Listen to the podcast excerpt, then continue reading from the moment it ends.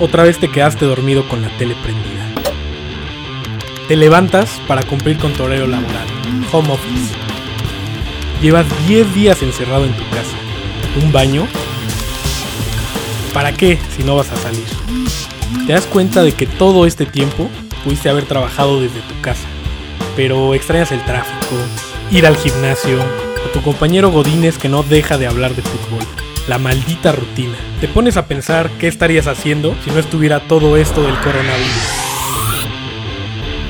Ves el lado positivo de las cosas. Estás en tu casa, pues una botanita, ¿no? Papitas. Una cerveza. ¿Qué hay de nuevo en Instagram? Ah, rutinas de ejercicio, gente cocinando, transmisiones en vivo a diestra y siniestra, retos y plantillas de tu canción favorita de no sé quién y tu top 10 de series de Netflix. Historia tras historia. Ya ni les prestas atención, solo las ves por inercia. Tienes más de 23 y ya bajaste TikTok. Twitter, ni de pedo, es un campo minado. Snapchat, Instagram. Puta. Ya te llegó la cancelación de tus vuelos para las vacaciones de Semana Santa. Pinche coronavirus. Le vino a dar en la madre al año. Parece un capítulo de Black Mirror. Netflix, pues a ver qué hay. Te sientes un poco agripado. Porque noticieros han manejado que 7 de cada 10 mexicanos se van a enfermar. El escenario en general es poco alentador. Es la tercera vez que consideras ir a hacerte una prueba de coronavirus. Seguro es la ansiedad. Acaban de alargar el tiempo que nos tenemos que quedar en nuestra casa. Otro maldito mes. ¿Estará el gobierno tomando las medidas correctas? ¿O el sistema de salud se va a colapsar? Detente, enemigo, que el corazón de Jesús está conmigo. Ah, ¿Cuántas gráficas exponenciales has visto en los últimos días? ¿Cuántos fallecimientos habrá? ¿Decenas, miles o millones? Digo, para tranquilizar a la gente, por favor. ¿Recuerdas que has tenido un poco de tos los últimos días? ¿Desde hace cuánto? ¿10? ¿15 días? Te quieres tomar la temperatura, pero ni siquiera tienes termómetro. No estás preparado para esto. Corres a lavarte las manos. Infección y enfermedad. ¡Rápido! No vayas a tener el virus pegado en la computadora o algo. Infección. Fallecimientos. Todo el mundo. Detente, enemigo. COVID-19 en el país grave. Críticas. El número de casos ha ido en aumento. Es una responsabilidad de todos y todas. Infección y enfermedad para todas y todos. Detente. Permanezcan en sus casas. Terminen infectados. O emergencia sanitaria por causa de fuerza mayor. Es nuestra última oportunidad. Detente. Infección y enfermedad. La epidemia. La velocidad de transmisión. Infección. Detente. Quédate en casa. Detente, enemigo. Quédate en casa. Detente, enemigo. Quédate en casa. ¿Cuántos fallecimientos habrá? ¿Decenas, miles o millones?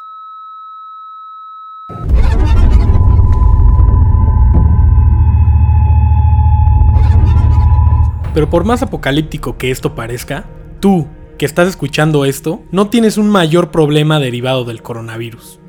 Tienes trabajo o una situación económica y social lo suficientemente estable como para estar escuchando esto en la comodidad de tu casa. Nuestras realidades no serán afectadas en gran escala por esto.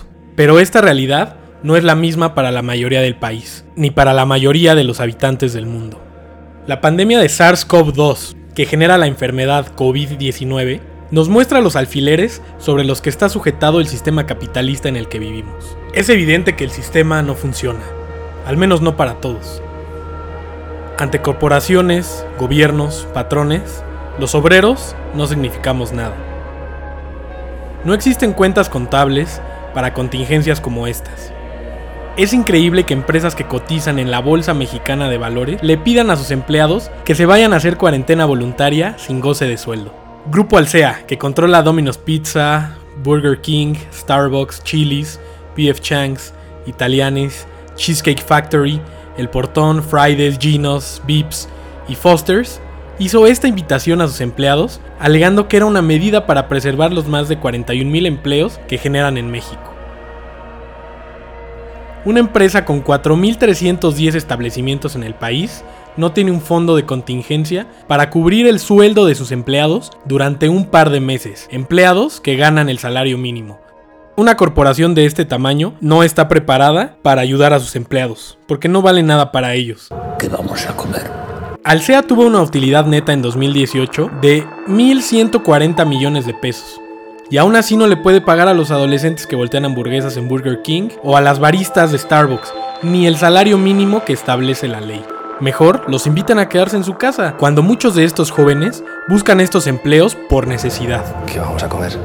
Obvio, lo que les sobra a los de arriba. Los grandes empresarios, que por años han pedido participación mínima del Estado, estuvieron cruzados de brazos antes de que el gobierno decretara alerta sanitaria. Ahora se quejan por tener que pagar salarios completos por un mes y por no recibir condonaciones de impuestos ni estímulos fiscales. Pero para despedir, reducir sueldos y pedir no asistir sin goce de sueldo, no necesitan la intervención del Estado, ¿verdad? Pues no que muy laissez-faire. Después de reunirse con el presidente López Obrador, la Coparmex dijo que el presidente pide todo a las empresas a cambio de nada. El sindicato patronal más importante de México, al que muchos de sus asociados recibieron con donaciones fiscales hasta el año 2019, piden al gobierno que les ayude. El desarticulista cree que esto es una hipocresía brutal. Se les perdonaron millones de pesos en impuestos y ahora no quieren colaborar para evitar la crisis. No hay inversión humana con sus trabajadores, todo se va a sus bolsillos. Y esto no nada más es en gigantes de la bolsa. Medios de comunicación con una imagen buena ondita como cultura colectiva redujeron un 25% los sueldos de las personas que ganan menos de 12 mil pesos al mes. Ese es el valor que tiene un obrero en el capitalismo. No son las empresas, es el sistema. Queremos seguir viviendo en un sistema en el que algunos podemos protegernos de una enfermedad y otros tienen que seguir afuera porque si el virus no los mata, el hambre sí. ¡Eh! ¿Los de abajo me oís? Llame a los de abajo. ¿Por qué? Porque están abajo. Los de arriba no le contestarán. ¿Por qué? Porque están arriba. Miles de emprendedores recibirán el duro golpe de tener que cerrar sus negocios debido a la crisis económica. No son ellos los culpables del fracaso financiero de sus proyectos, es el sistema. Son los gobiernos que por años pudieron haber tenido fondos para prevenir situaciones como esta y hoy no existen. La situación del coronavirus nos demuestra que a los dueños del capital solo les interesa generar utilidades para sus inversionistas. La salud de sus empleados solo es relevante cuando genere deducciones fiscales. Hay un llamado tremendo para que se apoye a la sociedad desde el gobierno. Y claro, esto es legítimo. Muchos no pueden costear la renta, los impuestos, el gasto corriente y al contribuir con el gasto público, creo que el Estado debe estar preparado para ayudarnos en esto. Pero estos estímulos y apoyos están siendo usados para que el sistema bajo el que vivimos solo sea parchado y no transformado. Llamamos héroes sobre ruedas a los repartidores de Uber Eats, Rappi, Didi y Sin Delantal por seguir trayendo cosas a nuestros hogares. No son héroes, son mártires de la precariedad laboral, emanada de ideas innovadoras que solucionan problemas para el consumidor, pero generan otro para quienes prestan este servicio. No hay seguridad social, no hay sueldo, no hay fondo para la vivienda, no hay fondo de ahorro. Lo tomas o lo dejas. Atrás de ti hay 20 que sí van a querer. No podemos permitir que las cosas sigan así. No podemos generar utilidades mientras destruimos vidas, mientras llenamos los bolsillos de algunos a costa de la necesidad de millones más. Una pandemia tuvo que venir a mostrarnos que el sistema bajo el que vivimos, el sistema capitalista, el que muchos alegan es el mejor, Es una mierda. pero, ¿qué podemos hacer? El desarticulista busca poner sobre la mesa los problemas más duros a los que se enfrenta un emprendedor en el mundo actual. Hoy, la pandemia agravada por la desigualdad del sistema capitalista será el problema más grande al que nos enfrentaremos en años. Pero también, como es el problema más grave, es un mal necesario. Gracias al coronavirus, millones de personas empezarán a notar que este sistema es insostenible. No podemos seguir viviendo así. Como emprendedores, todos estos problemas no son nuevos para nosotros. Sabemos que hay desigualdad social, sabemos que hay socavones en el sistema en el que vivimos. Por eso, Debemos construir modelos de negocios sustentables en todos los sentidos, en el que además de solucionar problemas para el cliente, se garantice un mejor nivel de vida para quienes colaboran con nosotros, para que la desigualdad y la precariedad laboral dejen de existir. Y seamos las y los emprendedores los principales agentes de estos cambios. Los cambios nunca se producen de manera espontánea, señora. Quizá por eso está usted aquí. Debemos construir alternativas al capitalismo de libre mercado y humanizar la economía. No como estas ideas de negocios sustentables, donde solo se trata de subsanar el daño social o ecológico que las corporaciones realizan, sin cambiar de fondo su manera de producir. El coronavirus me parece un mal necesario para que el mundo cambie. Las cosas jamás han cambiado desde la comodidad. La pandemia afecta a la vida de todo el planeta y nos damos cuenta de que todo tiene que cambiar. La crisis moverá hasta las entrañas todos los sistemas, político, económico y social. Una alternativa que podemos utilizar es la estructura cooperativa. Este modelo permite democratizar las instituciones económicas y podremos empezar a dignificar el trabajo de todos dentro de una organización. Pero, ¿qué es una sociedad cooperativa? Una sociedad cooperativa es una forma de organización social integrada por personas físicas con base en intereses comunes y en los principios de solidaridad, esfuerzo propio y ayuda mutua, con el propósito de satisfacer necesidades individuales y colectivas, a través de la realización de actividades económicas de producción, distribución y consumo de bienes y servicios. Ay, muy técnico, ¿no? Bueno, lo que quiero rescatar de esto es que en una sociedad cooperativa se otorga igualdad esencial en derechos y obligaciones de los socios, y todos sus integrantes son socios, desde quienes están en la fábrica hasta sus directivos. Las estructuras cooperativas tienen muchos elementos que utilizamos los emprendedores día con día. Para que su naturaleza democrática se mantenga, las cooperativas en lugar de crear liderazgos monolíticos, crean redes o networks de trabajadores. Crean ecosistemas de cooperación en redes descentralizadas y resistentes para aprovechar la energía y el interés de distintos niveles y sectores, en los que pueden desarrollarse, crecer y prosperar.